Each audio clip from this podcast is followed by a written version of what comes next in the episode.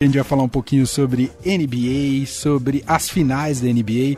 Terminaram ontem, né, com um confronto entre o Denver Nuggets e o Miami Heat, com vitória do Denver foram quatro partidas vencidas a uma, né? Melhor de sete, e assim conquistou o título com uma fila pequenininha. Para quem acha que o Corinthians ficou muito tempo na fila, viu, Leandro? Tá, tá caminhando 24, de novo para é, isso. 24 anos. Teve aquele do Palmeiras também. 17. O Denver passou mais de 40 anos até ganhar seu primeiro título ali da Liga Profissional do Basquete Americano. Mas quem manja tudo do riscado, acompanhou as finais de maneira brilhante para a ESPN. Uh, e vai conversar com a gente a partir de agora, diretamente de lá, é Conrado Juliette. Tudo bem, Conrado? Seja muito bem-vindo! Oi, Manuel, tudo bem? Que prazer, um abraço para o Leandro, especial para os ouvintes. Que, que prazer voltar a falar aqui nesse microfone tão tradicional e de peso como o da Eldorado. Tudo certo. Estávamos com saudades também. Você ainda está em Denver ou já voltou para casa? Voltei, tô, tô em Boston. Eu moro aqui nessa região, né? Eu voei durante a manhã sair cedinho lá de Denver. Era aquelas loucuras, né? Eu tinha um ticket para ir a Miami. Se o Miami tivesse ganho, a gente continuaria, né, acompanhando, porque teríamos jogo 6. Mas aí o Denver, principalmente naquele último período, matou a série, fez 4 a 1 título fica nas mãos aí do, do, de quem jogou melhor durante toda a temporada. E aí voltei para casa, agora estou por aqui. Me conta, como é que é cobrir em loco ali nas quadras da NBA? É um sonho de todo mundo um dia poder estar tá é. num ginásio uh, do basquete profissional americano, não é, Conrado? É uma doideira, sabe, Manuel? Porque assim, é um sonho, é, a definição é essa mesmo que você colocou. Para mim, né? Eu sempre tive isso como um objetivo, é uma coisa que eu sempre acompanho. E, mas é, ao mesmo tempo que é uma liga tão profissional e uma liga que envolve cifras é, tão altas, né? É, é, ao mesmo tempo ela, ela é uma é uma é um local e é um evento de muito acesso sabe? É uma coisa que é curiosa. Eu acho que tem a ver, tem uma, tem uma relação direta com isso. Esse acesso é uma, é uma cobertura global. É, então você ouve ao longo desse período, foram 15 dias, né, que eu fiquei entre pouquinho antes você considerar que eu ainda fiz aqui os jogos finais do leste, porque foram aqui onde eu moro, né, entre Boston Celtics e Miami Heat, mas enfim, pensando ali nas finais mesmo, então você a todo momento você você ouve alguém falando italiano, espanhol, chinês, japonês, sérvios, muitos sérvios, né? Obviamente pela pelo motivo Nicola Jokic, pelo MVP, mas assim muito legal. É uma é uma é uma verdadeira torre de Babel. A gente ouve todos os idiomas e ao mesmo tempo muito acesso. Então foi foi muito gostoso. É meio traçando um paralelo cobrir uma Copa do Mundo que você também tem essa torre de Babel ali rodando as cidades. Exatamente, mas com acesso muito maior. É isso que eu acho interessante. Eu faço até uma, um comparativo, por exemplo, ao Super Bowl também, que eu tive o prazer de, de acompanhar nos dois últimos anos.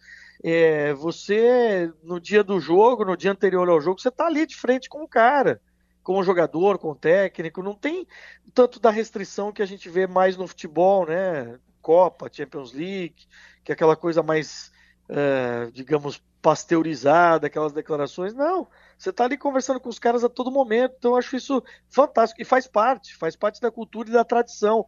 E, e para culminar tudo isso, para fechar com chave de ouro, ontem acabou o jogo, é, a gente vai para dentro do vestiário. Uau. E toma banho de champanhe. Então, meu, meu paletó ainda tá todo molhado, tá todo cheirando a champanhe. Champanhe charuto, tá? É o, é o, perfi, é o perfume. É um blend, assim, no ar entre champanhe e charuto. E assim, tanto que. Foi minha primeira vez, né? Ah. Quando eu tô na fila para entrar no vestiário, eu vejo que alguns repórteres e cinegrafistas estavam com óculos daqueles grandes de esquiar Aqueles ah. óculos bem grandes, assim, que cobrem quase todo o rosto, e capa. E eu não, eu lá de paletó e gravata. Aí quando eu entrei, eu entendi, porque você toma banho. Os caras vão jogando não tá nem aí. Mas acaba que no, no, ar fica um, fica um negócio legal, o resultado final, a câmera cheia. De, de, de, de, de espuma de champanhe, a fumaça e tal. Então é uma coisa maravilhosa, sensacional. Não, você falou isso dessa cultura do, de ter mais acesso aos protagonistas da, da vitória, do título. Basta ver que assim que é consagrado ali o, título, entregue o troféu, os representantes, principais representantes do time, eles dão uma entrevista pública para todos os presentes e para quem está assistindo a TV. Isso é muito legal, né, Conrado? É, e eu acho que faz parte do, de como a NBA conseguiu se globalizar. Como a NBA conseguiu alcançar um público muito maior, se manteve entre a liga mais popular dos Estados Unidos, mas é, há alguns anos né, já deu um passo em termos de expandir fronteiras. Né? Então, no Brasil, a gente tem um trabalho muito legal da NBA Brasil. A NBA Brasil tem dois escritórios no Brasil, um em São Paulo e no Rio de Janeiro. Eles fazem um trabalho fantástico de produção de conteúdo. Estavam lá, inclusive, muitos dos nossos colegas também fazendo esse, essa, essa cobertura. Então eu acho que acaba sendo uma coisa ligada à outra. Você ficar próximo a esses caras. O Jokic estava lá. Acabou de ganhar MVP, estava lá com cheio de champanhe e tal, atendendo a gente. E de maneira, assim, só a gente, só o nosso microfone, sabe? Que demais. Aliás, queria te ouvir um pouco sobre Nikola Jokic, né? Aliás, que dias para a Sérvia, né? O Djokovic acaba é. de ganhar o 23º Grand Slam e agora o Jokic levou o Denver Nuggets a essa importante vitória. Mas me chama a atenção a sobriedade, a enfim, ele, ele, ele é um anti-herói quase no comportamento dele, mesmo sendo o protagonista. Ele é assim mesmo, Conrado? Totalmente. E eu vou te falar uma coisa, eu vou admitir uma coisa para vocês. Chega tem momento que chega até a irritar. Porque parece assim que ele não gosta tanto. Ele, ele, ele, ele, repete tantas vezes isso. Aí eu não ligo para estatística. Não, mas você foi duas vezes o melhor jogador da temporada regular, mas eu não ligo para isso. Que uma hora você fala, cara, não é possível, então o que você tá fazendo aqui? Ele gosta de cavalo. O negócio dele é cavalo. A primeira entrevista dele na quadra ontem para a ESPN dos Estados Unidos, que fazia a transmissão, né, para o país, foi acabou, agora eu posso voltar para casa. Trabalho feito, posso voltar para casa, posso voltar para meus cavalos. Então ele é assim mesmo. Só que isso ao mesmo tempo. Então, ó, pensa o seguinte: cartilha de como ser uma super estrela da NBA. Cara, ele não preenche um monte de requisito. O requisito que ele preenche, talvez, é o principal e o necessário. Ele joga muito.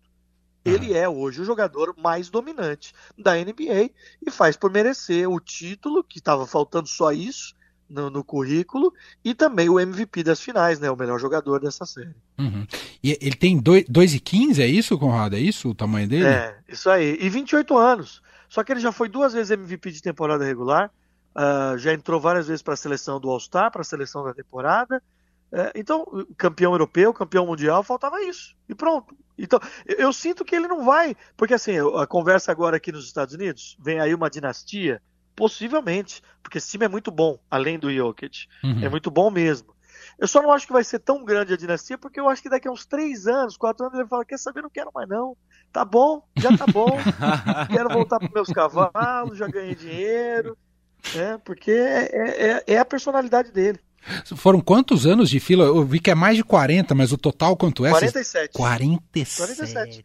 Desde que entrou, desde que entrou na NBA. É, desde que entrou. Já tinha feito uma final é, na época que a NBA não é, existiam algumas ligas, né, paralelas, não só a NBA, eles chegaram a jogar uma final de ABA, que era American Basketball Association, perderam a final e aí no ano seguinte eles entram para a NBA. Então há 47 anos e, e, nos últimos anos vinha batendo na trave. Então não é uma coisa assim que aconteceu nesse ano. É de fato um processo, uma construção mesmo desse tipo. E, e, e no, no processo, na construção desse time, faz parte também a torcida. Não é fácil você torcer para um time que está 47 anos na Exato. fila. Não. E de um centro que não é exatamente um centro né, de atenções. Colorado, né, Denver, é um lugar assim turístico, né, por conta das suas montanhas, uma região muito importante para o desenvolvimento do país, né, na corrida pelo ouro mas assim, não é exatamente o local que. Não é Los Angeles, o que eu estou querendo dizer para vocês, não é Nova York. Uhum. Então, assim, o time é muito. que Os times né, que jogam lá são muito a paixão mesmo desses torcedores. Por isso, o ambiente ontem lá na, na Ball Arena, né, o nome do ginásio, era uma coisa incrível. Foi um barulho assim. De fato, ensurdecedor. E um momento legal, porque no ano passado eles também ganharam a NHL, a Stanley Cup, com o Colorado Avalanches, que é do mesmo dono, inclusive. E agora fica a esperança na NFL, quem sabe do Denver Broncos voltar a ganhar, porque a fase tá boa da cidade, a água tá boa lá. tá parecendo a água que tá passando aqui no Allianz Parque, não é. perde nunca, Conrado, é. pelo amor de Deus. Ô, ô Conrado, me fala um pouco do, do show das estrelas, porque é um espetáculo sempre qualquer evento da NBA e tem sempre muitas celebridades e personalidades. Ontem tava assim também aí para assistir o jogo final? Então, Miami tinha mais, né? Ah, Miami, Miami mora mais, muita é gente, né? Porque, é.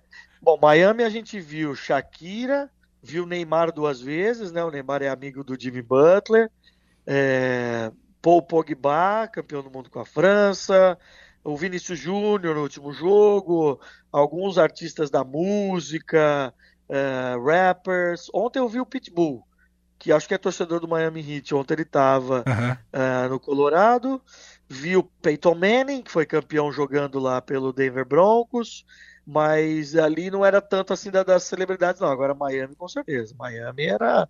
Miami é um evento o jogo, né? Os caras fazem discotecas, e inclusive tem um jogo de basquete para acompanhar. Só um detalhe. Se a gente passar aqui dois anos para conseguir um visto para os Estados Unidos, tá, que tá assim a coisa, viu? É, quanto gente é. tem que desembolsar para entrar numa final assim de NBA? Ah, ontem os tickets mais baratos para você ficar com a cabeça no teto eram a partir de mil dólares. Porque ontem era um jogo assim, né? É, absolutamente histórico, como acabou sendo. Mas em média, os tickets estavam assim, os mais baratos na casa de 500 dólares. Agora, para você sentar ali na quadra, ali, ouvir aquele barulho do tênis ali do lado, de repente correr o risco de levar a bolada, de um cara cair em cima, ou seja, que é o lugar mais solicitado tinha de 30 a 50 mil dólares. Nossa senhora. Aí, porque eu, eu acho que esse ticket ele vem com o direito de imagem, sabe? Ah. Porque você vai ali, você sabe que você vai aparecer pro mundo inteiro. É. Então o cara às vezes paga ali pra, pra entendeu? Pra estar tá ali e tal, fazer aquela marca, aquela, aquela autopropaganda. Mas era por aí, era uma grana que não tava fácil, não. Que estão falando que 150 mil reais? É. O é, mais por aí. simples, assim, numa conversão rápida. É, muito dinheiro. Fora taxas. É. Fora é. taxas. O, o Conrado, me impressiona a intensidade da temporada como um todo, o preparo físico desses jogadores. É o Denver que tem um preparador físico brasileiro, não é, Conrado? Isso, isso, Felipe Eichenberger. Ele é brasileiro, assim, ele mora muito tempo nos Estados Unidos, mas é um personagem direto nessa conquista, porque ele se tornou um confidente e um amigo do Nikola Jokic. E eu tive a oportunidade, além de entrevistá-lo, de contar um pouco dessa história, que a, a, a, virada de chave na carreira do Jokic se dá muito pelo Felipe. Em 2019, o Denver Nuggets para nas semifinais de conferência. É eliminado pelo Portland Trail Blazers. E aí o Jokic conta que os dois estão voltando, indo para o aeroporto juntos, e, e o Jokic fala: Eu sinto que eu, chego, que eu cheguei num teto, tal, não sei o quê. E o Felipe diz para ele: Ó, se você quiser, eu vou fazer um programa para você emagrecer. Você não vai ter essas dores que você tem no joelho e você vai melhorar o seu jogo. E o Jokic compra isso. E tanto que eles se tornaram confidentes. O Felipe vai muitas vezes à Sérvia, tem amizade entre as famílias. Quando a filha do Felipe nasceu, o Jokic estava lá. Então, assim, eles têm uma relação muito legal muito importante. E, e, isso foi também, sem dúvida nenhuma, determinante para esse título, não tenho dúvida disso. Uhum. Bom, são quantos jogos até. Eu fico pensando na explosão de emoção quando você ganha uma final dessa, porque eles jogam numa temporada regular. Quantas partidas? Você sabe de cabeça? 82. 82, 82 partidas. Aí entra nos playoffs e aí depende, obviamente, do seu desempenho, né? Por exemplo, o. É o Denver chegou mais descansado para as finais, porque na final do, do Oeste, né, na final da sua conferência, eles varreram o Lakers, ou seja, eles ganharam quatro partidas e descansaram, eles tiveram dez dias. O Miami, que abriu 3 a 0 com o Boston e parecia que faria o mesmo caminho, o Miami depois teve que jogar mais quatro jogos, porque o Boston recuperou. Uhum, o Miami uhum. ganha o título do leste com sete jogos. Então teve isso também. É, o Miami, por ter se classificado em oitavo, teve que passar por play-in, né? Que é tipo uma repescagem, um jogo único para você entrar nos playoffs. Perde o primeiro play-in, aí te, joga o segundo play-in, ganha. Então, assim, em termos de ritmo de carga, hoje tem muito disso mesmo, você saber dosar até que ponto o cara está inteiro. E com outro detalhe, meus amigos, que a gente não está falando aqui. Hum. Não é La Paz, não é Quito, mas Denver fica a 1.700 metros acima do nível do mar. Nossa, faz uma super diferença. É. Uau, Então, ainda mais para quem vive na praia, né? Aham, no claro. nível do mar como Miami. claro, sem dúvida nenhuma. Que demais. Que outros personagens te chamam a atenção além do Jokic na, né, nessas finais, Conrado? Assim, no lado perdedor, a gente tem que falar do Jimmy Butler, que é uma das estrelas da NBA, é um cara é, fundamental para que o Miami seja o que é hoje, para o Miami ter chegado aqui sendo esse time da sobrevivência, sendo sempre o underdog, sempre sendo a zebra, mas o Jimmy Butler é um cara que joga muito. Ele não fez uma boa série, ele não jogou bem nos cinco jogos, mas ontem, quando tudo parecia perdido, em cinco minutos ele anota 13 pontos. Ninguém do time marcou ponto, ele marcou 13. E ele coloca o Miami no jogo de novo. Então ele é um cara que, que eu repito, ele não foi bem. Tem um papo de que ele estava com uma limitação, com o tornozelo machucado, mas enfim, ele diz que não, ele não, ele não usa isso como, como desculpa, mas eu acho que ele é, ele é um cara que, que apareceu bem. E no time do Denver Nuggets é um, é um time muito bom, ainda que o Nikola Jokic roube os holofotes, naturalmente, por ser tão bom e tão dominante como ele é, mas é um time do Jamal Murray, que foi também um baita jogador, com média de mais de 20 pontos nos playoffs, do Aaron Gordon no jogo 4 arrebentando, o cara que surgiu lá no Orlando Magic e hoje se encontrou ali, É, e os treinadores também, né? dois baita treinadores, 51 e 52 anos, Uhum. 51 para o Malone, o campeão 52 para o Eric Spoelstra, que já tem três títulos de NBA, mas são jovens, então foi muito legal. Foi, foi basquete puro, na essência, sabe? Basquete bem jogado, coletivo, treinado, foi muito bom de ver. Demais, sensacional. Conrado, aproveitar que você está participando aqui hoje com a gente, Conrado Juliette, repórter aqui. Você está há quanto tempo nos Estados Unidos, Conrado? São cinco anos e meio. Cinco anos e meio. É, vim em março de 18. Isso aí. Me dá um panorama, eu sei que é muita coisa, mas um É. panorama da sua, ah, do seu aprendizado e inserção nesse mercado do esporte nos Estados Unidos, que acho que pode espelhar muita coisa positiva para o Brasil também, não é, Conrado? É, eu não vim para cá por causa disso, que eu vou falar agora para vocês, mas acabou sendo a chamada tempestade perfeita, porque vir para cá foi um projeto de vida com a Talita, minha esposa, que você conhece bem, mano, Sim, que trabalhou com a gente aí também, né, na, na Eldorado, a gente tinha esse, esse projeto de vida, de vir, de, de, de viver uma outra cultura, de aprender uma nova língua, de, enfim, de, de conhecer mesmo, novo, ter, ter novos ares, né? Depois de muito tempo que a gente trabalhou junto por aí. Mas eh, as coisas foram caminhando, foram andando. Primeiro eu entrei, eu cheguei na Flórida, depois eu mudei aqui para Boston por uma questão profissional. Eu trabalhava numa rádio aqui e que tinha uma base em Boston, mas enfim, não vou tomar todo o seu tempo aí, mas o que eu quero dizer é o seguinte: acabou sendo a tempestade perfeita porque nós estamos hoje no momento no país que já virou a chave, pensando em futebol principalmente, é, é o país que vai estar todo mundo de olho. Por quê? O Messi está vindo para cá. Semana Verdade. passada foi a bomba, inclusive durante a cobertura das finais da NBA lá em Miami. Então, eh, legal que eu estava por ali que eu pude falar disso. Então, o Messi está vindo para cá. Mas não bastasse isso, ano que vem Copa América é aqui. 2025, um super mundial de clubes que já tem Palmeiras e Flamengo classificados, que é um modelo que a FIFA está criando aí, que é uma Copa do Mundo de clubes, vai ser aqui. 2026, a Copa do Mundo vai ser aqui, junto com o México e Canadá, pela primeira vez uma Copa em três países, uma Copa grande com 48 seleções. E por fim, para a gente fechar esse ciclo aí de grandes eventos, em 2028 a Olimpíada em Los Angeles. Então, assim, é, a gente não vai voltar tão cedo, não, porque as coisas estão acontecendo por aqui. Tá certíssimo. Cê- O filho de vocês é americano ou brasileiro, Conrado? É americano, Americano. é americano. O Henrico, o Henrico nasceu em Coral Springs, lá na Flórida. Aliás, coisa linda, coisa linda, filho de vocês. É. Que demais. E, e, e você tem muita saudade do Brasil, Conrado? Ah, sempre. né? Eu tenho uma vantagem aqui, É. principalmente das pessoas, né? Obviamente.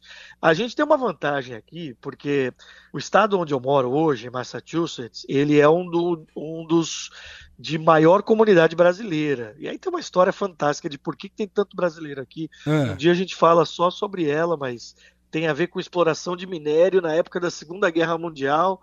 uma empresa americana de Massachusetts vai para Minas Gerais, lá para o interior de Minas Gerais, e, e começa a trazer gente para cá. E essas pessoas vêm para cá, começam a fazer dinheiro e chama o primo, que chama o amigo, que chama não sei o quê. E então essa região tem muito brasileiro. Por que, que eu digo que isso é uma grande vantagem também? Porque eu vou confidenciar aqui para você, já que estamos num papo entre amigos, eu é. voltei dessa viagem é. Não tinha almoçado, desci no aeroporto, a Thalita foi me buscar, falei, tô com vontade de comer comida brasileira. Fui numa padaria e comi arroz, feijão, bisteca de porco, batata frita e ovo. Ou seja, uma padaria brasileira, fui matar um pouquinho da saudade, porque lá em Bateu um PF. Um PF, exatamente. Não tem outra definição, foi um baita de um PF.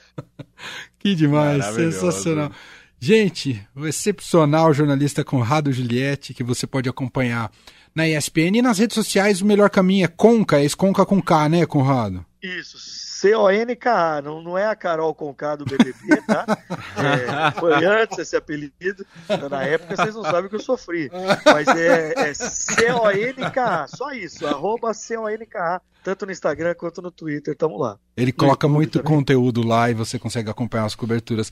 Quero te agradecer demais essa gentileza de poder conversar um pouco com a gente, com o nosso ouvinte. Tenho certeza que muitos deles sentem também saudades suas aqui, que participou tão ativamente aqui da nossa programação.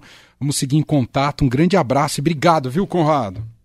Sempre que quiser, Manuel. Um abraço, um abraço carinhoso para o Leandro também, para o Carlos do Amaral, que eu acabei de falar aí nos bastidores antes de entrar no ar, para os amigos que a gente deixou por aí. No, quando vocês precisarem, só acionar que a gente liga o microfone aqui. Um abração, valeu, Conrado.